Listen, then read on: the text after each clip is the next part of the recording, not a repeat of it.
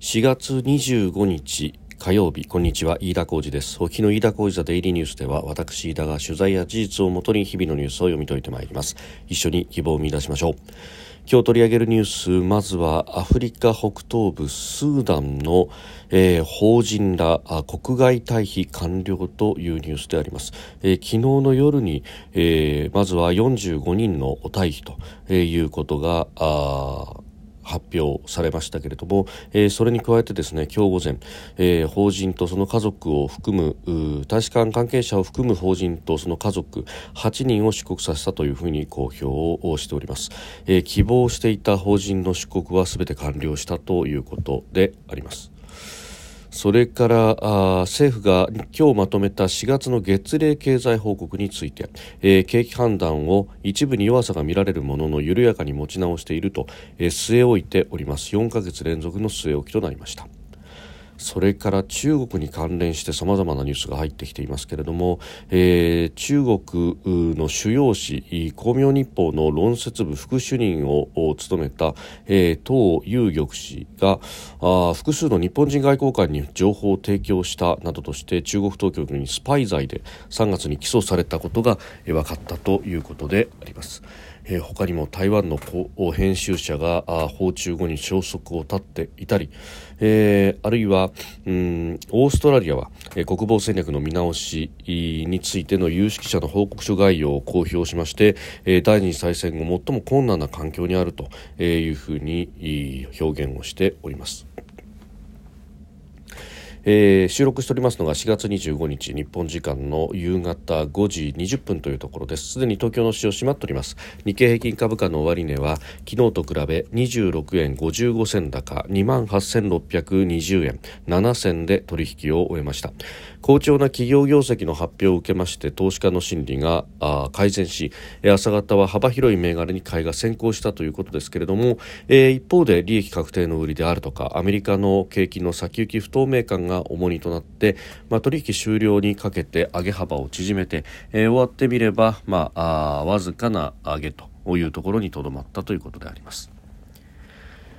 えさてまずアフリカ東部スーダン、えー、国軍とそれから RSF という、えー、まあ、準軍事組織の間でもう内戦状態ということに陥っておりますけれども、えー、ここの首都ハルツームにいらっしゃった法人たちで、うん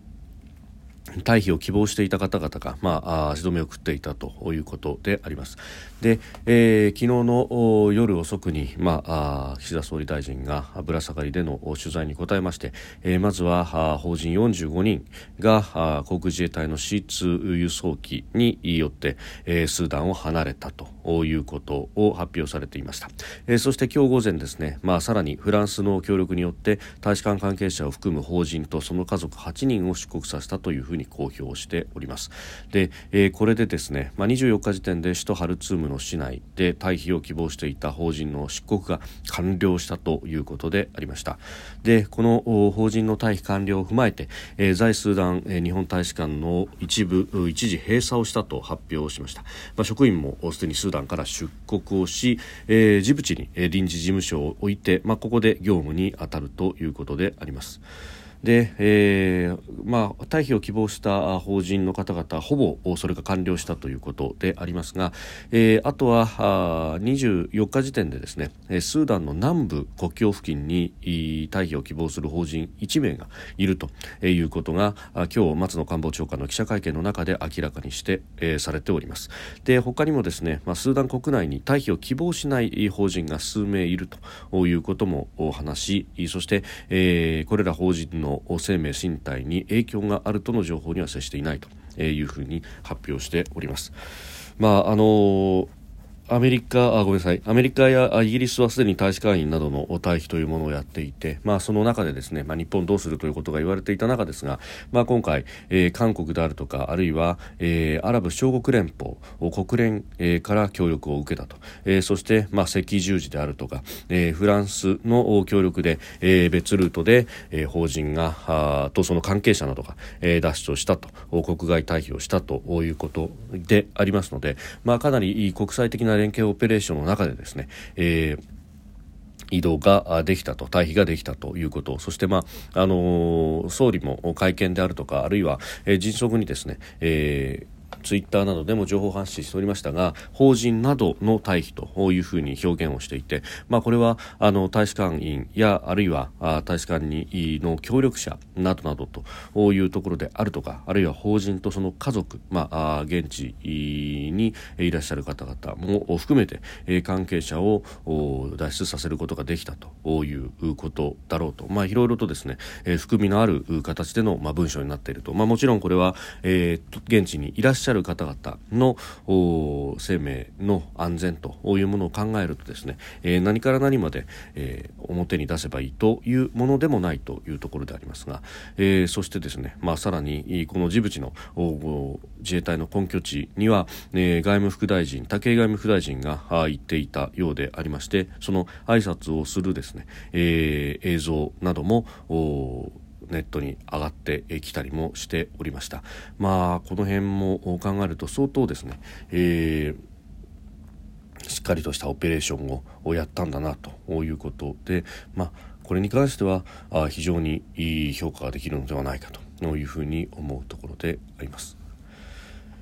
えー、それからあ国内の景気について4月の月例経済報告が公表されました、えー、景気判断については一部に弱さが見られるものの緩やかに持ち直していると据え置いたということであります、まあ、この判断についてはほぼ据え置きというところでありまして、まあえー、基調判断と政策態度で見ると唯一表現が変わったのは、えー、予算が成立したのでこれを迅速かつ着実に実行するというところが変わったのみという形になっております。で、えーまあただ、各論の部分で見るとですね、まあ、特に企業の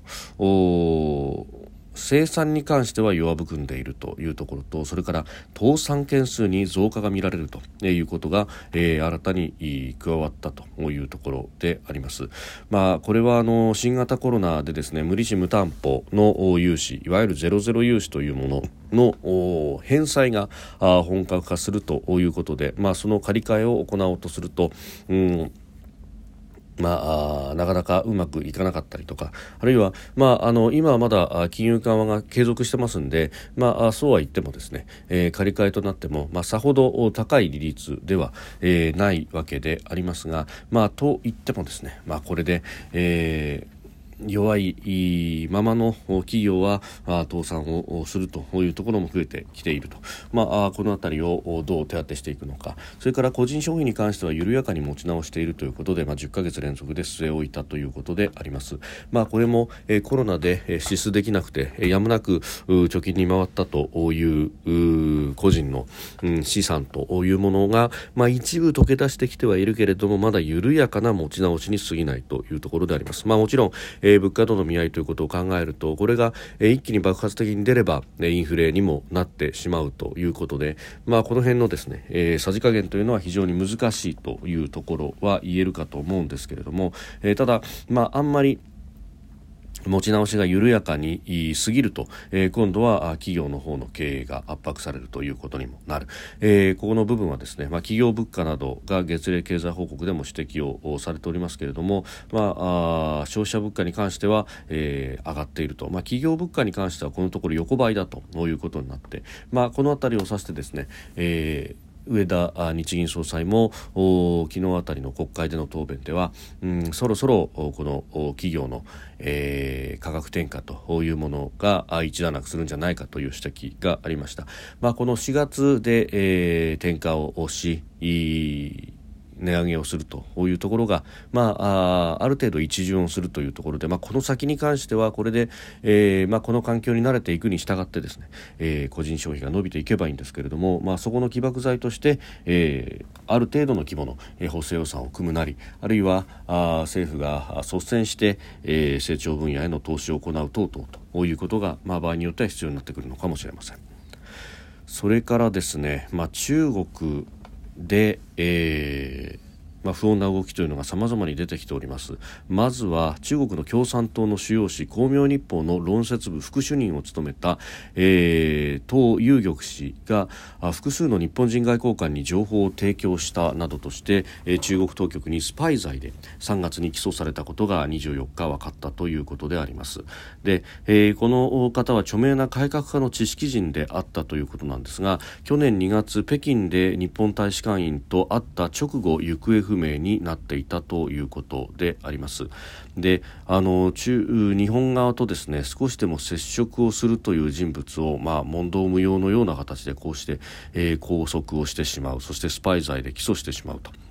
えー、いうことは非常にまあ、まずいというか、えー、日中関係が緊張しそして、えー、どんどんとパイプが閉じていくということになってま、えー、いります。でその他にもですね、まあ、あの台湾の編集者で、えー、台湾で中国共産党に批判的な書籍を発行する、えー、発揮文化というところの男性編集長が、えー、こちらも3月に中国に渡った後連絡が取れなくなっているということで、えーえー、中国で拘束された可能性があると台湾メディアは報じております。でこの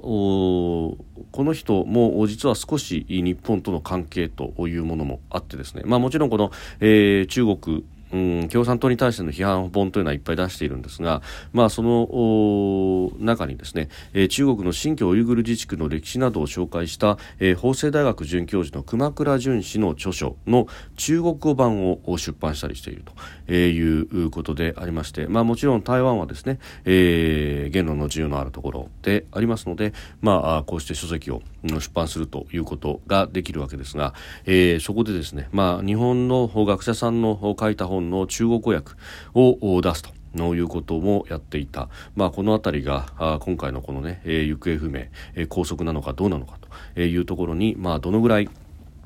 影響があったのかというところは定かではありませんけれども、まあ、これもですね、まあ、昨日ご紹介した、えー、香港の大学生の、えー香港での香港国家安全維持法違反ということ、うん、日本に留学している時に、まあ、フェイスブックに対しての書き込みが問題視されたという、えー、あたりとの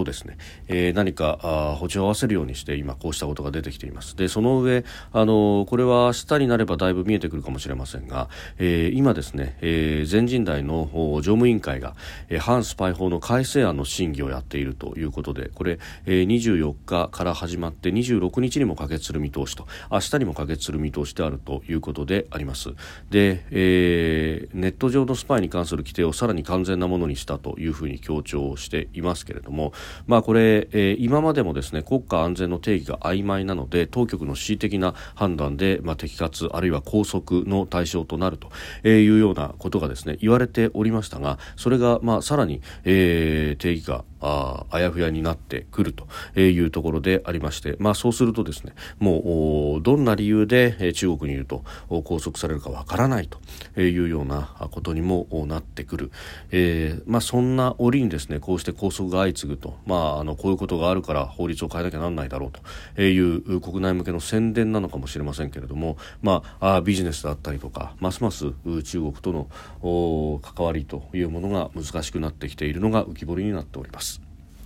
えー、そして、まあ、そんな状況も含めてですねオーストラリア政府は国防戦略の見直しについて、えー、有識者の報告書の概要を公表しました。で、えー、その中で、まあ、この中国の軍拡について第二次大戦後のどの国よりも大規模で野心的であるということであります。で、えー、この見直しはあ新たに政権に就いたアルバニージー氏があ指示をして、えー、作っているものだそうですが、えー、アルバニージー首相は24日の記者者会見の中で、我々は第二次大戦後最も困難な戦略環境に直面していると強調し、未来の事態によって我々が形作られるのを待つのではなく我々が未来を形作っていくのだというふうに述べたということであります。まあ、そのためにですね、えー、抑止力をきちっとやりましょうと、原子力潜水艦であるとか、長距離ミサイルの導入など、防衛体制の強化を急ぐように、えーまあ、求められているということが、まあ、有識者からの指摘で出たようであります。まああのより中国に、まあ、地理的にも近い日本の置かれた環境というのは、えー、まさにこれ以上であるということを考えるとですね、まあ、日本ももちろん国家安全保障戦略の見直しというものを去年行いましたけれども、まあ、それを肉付けしていくというのが、まあ、今年からの予算の編成でもあるし、えー、これをですね、まあ、どうやってやっていくのかということは、まあ、これは、うん、海外ニュースではありますけれども我々も一言ではないということなんだろうと思います。まあ、もちろんこうした国々との連携というものがますます重要になっていくのは、えー、言を待たないところであります。飯田浩司デイリーニュース月曜から金曜までの夕方から夜にかけてポッドキャストで配信しております。番組ニュースに関してご意見感想飯田 TDN アットマーク Gmail.com までお送りください。飯田浩司デイリーニュース。また明日もぜひお聞きください。飯田浩司でした。